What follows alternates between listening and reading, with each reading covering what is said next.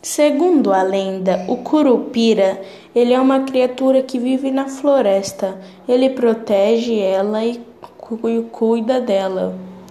E também, sempre que vem um invasor, ele faz barulhos para confundi-los e fazer travessuras, como fazer uivo de lobos, andar com os pés para trás para confundir, ou fazer barulho de galhos quebrando. E ele faz isso para prendê-los, só que quando ele acaba, ele come a pessoa inteira viva ainda.